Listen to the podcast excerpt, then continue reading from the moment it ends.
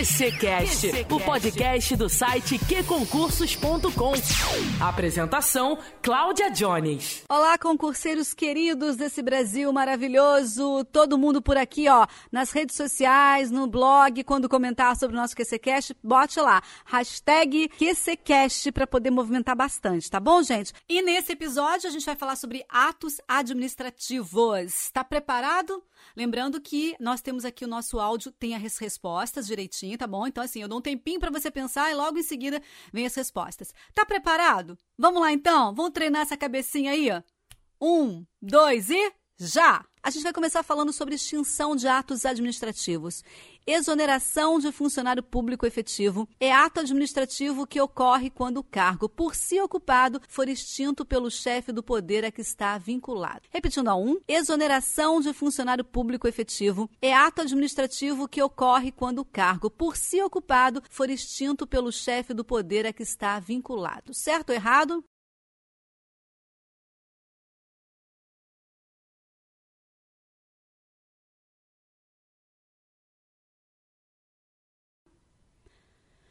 Gente, está errado. E eu vou aqui usar a, fundamenta a, fundamentação do estudante patrulheiro ostensivo, figurinha conhecida aqui no QCEM, patrulheiro ostensivo. Vamos lá. Ele diz o seguinte, que está errada pelo fato de o servidor público efetivo, após o estágio probatório, será estável. E com isso, se o cargo for extinto, deverá ele ser posto em disponibilidade até seu adequado aproveitamento em outro cargo. Além disso, né, o patrulheiro ostensivo diz que, além disso, a exoneração não é uma punição disciplinar e, se for utilizada como tal, o agente público que aplicar esta medida estará cometendo abuso de poder na modalidade desvio de poder. Assim, a exoneração pode ser de ofício pela própria administração. Gostou do comentário do patrulheiro extensivo? Gente, aqui no QC, a gente tem pessoas maravilhosas, estudantes assim super antenados, afiados no conteúdo, e a gente vai aproveitar a fundamentação deles sim, porque quando você tiver dúvidas, se você olhar lá nas, nos comentários, muitos comentários são excepcionais, maravilhosos. Então, ó,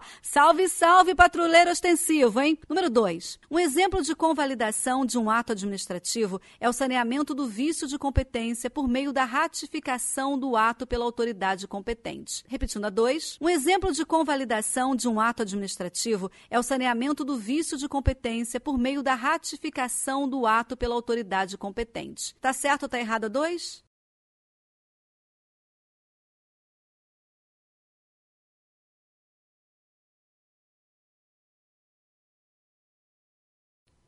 Tá certo, gente. Ó, presta atenção.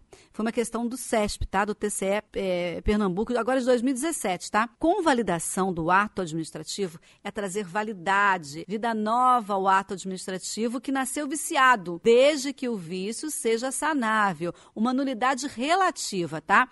A convalidação produz uma eficácia retroativa. O ato será considerado válido desde o seu nascimento. Lembra do ex-tunc? Então, eficácia retroativa. Então, de acordo com o artigo 55 da Lei 9784 de 94, a administração pública pode convalidar um ato administrativo desde que o vício seja sanável e que o ato de convalidação não traga prejuízo a ninguém, nem à administração pública, nem a terceiros. Tá bom? Número 3. O pregoeiro de um tribunal regional eleitoral, em um certame licitatório para aquisição de urnas eletrônicas, resolveu negar provimento ao recurso de um licitante com fundamento em parecer da área técnica do tribunal.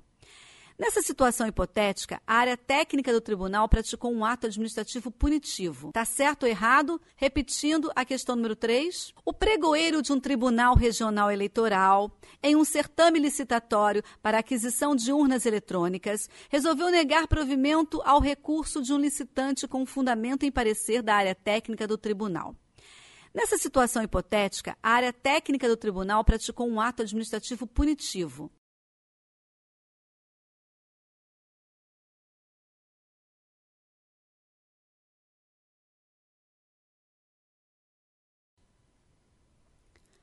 Então, gente, está errado, tá? Então vamos lá, presta atenção. Eu vou pegar aqui o comentário do nosso colega Emanuel Salvador na questão Q835070. Obrigada, Emanuel Salvador. Vamos lá. O ato administrativo, gente, é praticado pelo tribunal, foi enunciativo, tá? Então, olha só, presta atenção aqui. A gente tem cinco espécies de atos administrativos, tá? Normativos, ordinários, negociais, enunciativos e punitivos. Vamos lá ao comentário do colega Manuel Salvador. Dentro de cada uma dessas espécies, ainda existem as subespécies, uma outra classificação que é, digamos assim, o ato administrativo propriamente dito. Aí ele vem enumerando aqui, ó. O parecer faz parte da espécie de atos enunciativos. Atos enunciativos são aqueles que atestam ou certificam uma situação pré-existente. Atos enunciativos, aí ele criou um, um mnemônico aqui, CAPA, C-A-P-A, que é certidão, atestado, parecer, apostila. Dá para gravar, né? A questão, ela disse que o pregoeiro negou o provimento ao recurso de um licitante com fundamento em parecer da área técnica do tribunal. E aí, gente, fica claro que a assertiva ela questiona sobre a espécie do ato praticado e, como sabemos, o parecer pertence à espécie de atos enunciativos. Uma coisinha vai puxando a outra e você tem que saber um pouquinho de cada coisa e tudo ao mesmo tempo agora, né? Vamos lá. Número 4. O direito da administração de anular os atos administrativos de que decorram efeitos favoráveis para os destinatários decai em cinco anos contados da data em que foram praticados, salvo comprovada má-fé. Repetindo a quatro, o direito da administração de anular os atos administrativos de que decorram efeitos favoráveis para os destinatários decai em cinco anos, contados da data em que foram praticados, salvo comprovada má-fé. Tá certo ou tá errado?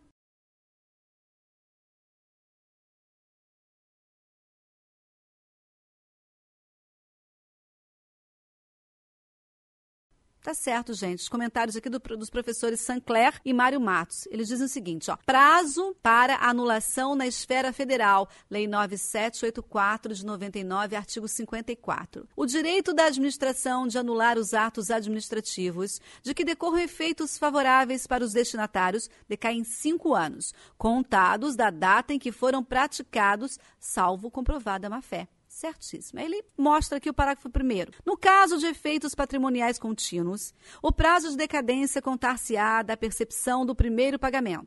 O parágrafo 2. Considera-se exercício do direito de anular qualquer medida de autoridade administrativa que importe impugnação à validade do ato. Ele faz uma observação aqui o seguinte: a segurança jurídica e a necessidade de estabilização das relações entre a administração e o administrado, bem como a proteção à confiança legítima e à boa-fé, por isso a lei exclui os casos de má-fé são valores que nessa situação prevalecem sobre o próprio princípio da legalidade. Viu? Que bela explicação do nosso querido professor. Questão número 5. Independentemente de comprovada má-fé, após o prazo de cinco anos da prática de ato ilegal, operar-se-á a decadência do que impedirá sua anulação. Repetindo a 5. Independentemente de comprovada má-fé, após o prazo de cinco anos da prática de ato ilegal, operar-se-á a decadência do que impedirá sua anulação. Certo ou errado?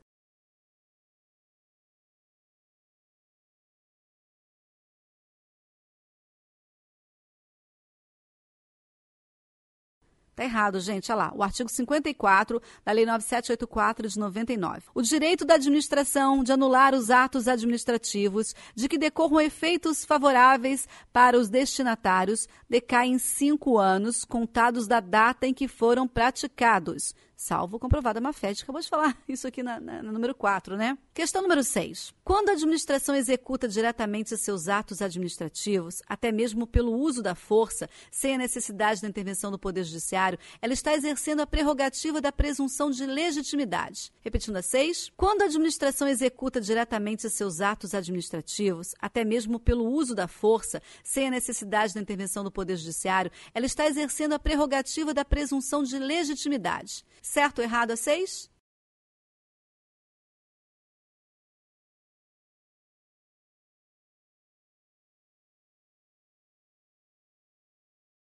Está errado, gente, porque nesse caso ela exerce o atributo da autoexecutoriedade, não da legitimidade, viu? Você sabe que os atributos são as características dos atos administrativos, certo? Então, a autoexecutoriedade até difícil falar essa palavra. A autoexecutoriedade é justamente a possibilidade que tem a administração de, com seus próprios meios, executar as decisões, suas decisões, e sem precisar de autorização prévia do Poder Judiciário. Agora, a presunção de legitimidade e veracidade é o único atributo que está presente em qualquer ato administrativo. Ou seja, a princípio, todo ato administrativo é em conformidade, em conformidade com a lei, certo? Mas ó, não se esqueça que essa presunção de legitimidade e veracidade ela é relativa, ou seja, ela admite prova em contrário. Porém, o ônus da prova cabe ao cidadão que não concordou com a prática do ato. Um exemplo desse atributo é o ato de infração de trânsito. Quem é que não recebeu uma por aí, né? Que ainda não é uma multa, tá? É só o, o auto de, de infração. E aí, cabe ao condutor comprovar que não houve aquela infração. E aqui eu deixo o meu abraço ao meu querido amigo professor Marcos Bittencourt, de Direito Administrativo, é um amigo muito querido e de quem eu embasei essa fundamentação aí, tá bom? Questão número 7. O desfazimento de um ato administrativo cujo teor seja legal, válido e eficaz, porém a sua mantença não interesse mais ao poder público, pode ser descrito como sendo exclusão. Repetindo a 7, o desfazimento de um ato administrativo cujo teor seja legal, válido e eficaz, porém a sua mantença não interesse mais ao poder público, pode ser descrito como sendo exclusão.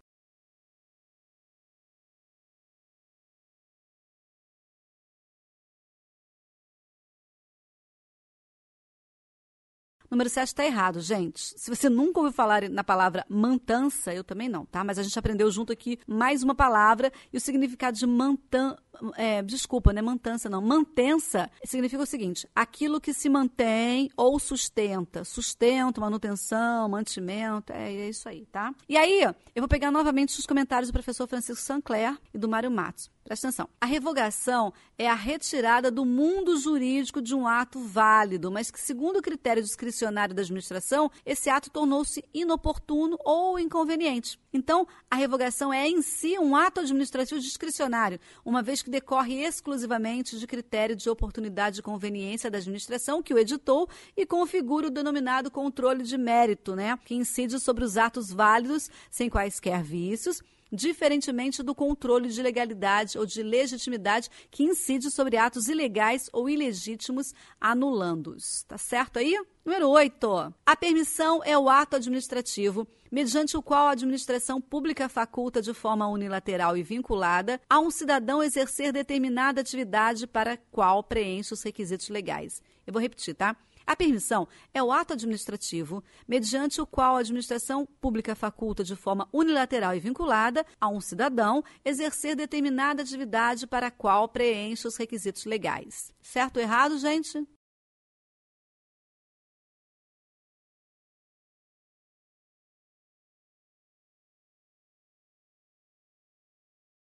Errado. O ato administrativo, mediante o qual a administração pública faculta de forma unilateral e vinculada a um cidadão exercer determinada atividade para a qual preenche os seus requisitos legais, chama-se licença. Não é permissão, não, é licença. E aí, para entender um pouquinho o que é permissão, eu escolhi aqui o comentário do estudante Ronaldo Lopes na questão Q834900. Salve, salve, Ronaldo Lopes. Vamos lá, gente. A permissão é tradicionalmente definida pela doutrina como ato administrativo unilateral discricionário e precário pelo qual o poder público faculta ao particular a execução de serviços de interesse coletivo ou uso especial de bens públicos, que é o ato negocial. Com efeito, entendemos que há duas espécies distintas de permissão: permissão de uso de bem público, que é o ato administrativo unilateral, discricionário e precário, e permissão de serviço público, que é o contrato administrativo bilateral vinculado e precário. Certo aí, gente? Vamos para nove? Questão número 9. O prefeito de determinado município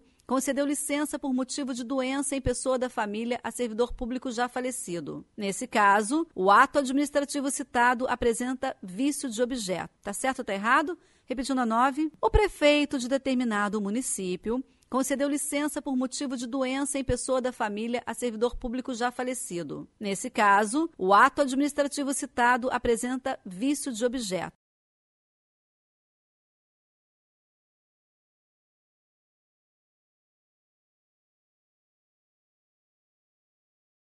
Tá certo, viu, gente? A resposta da 9 tá certa. Número 10. Na revogação, o ato é extinto por oportunidade e conveniência, ao passo que na anulação ele é desfeito por motivos de ilegalidade. Repetindo a 10. Na revogação, o ato é extinto por oportunidade e conveniência, ao passo que na anulação ele é desfeito por motivos de ilegalidade. Certo ou errado?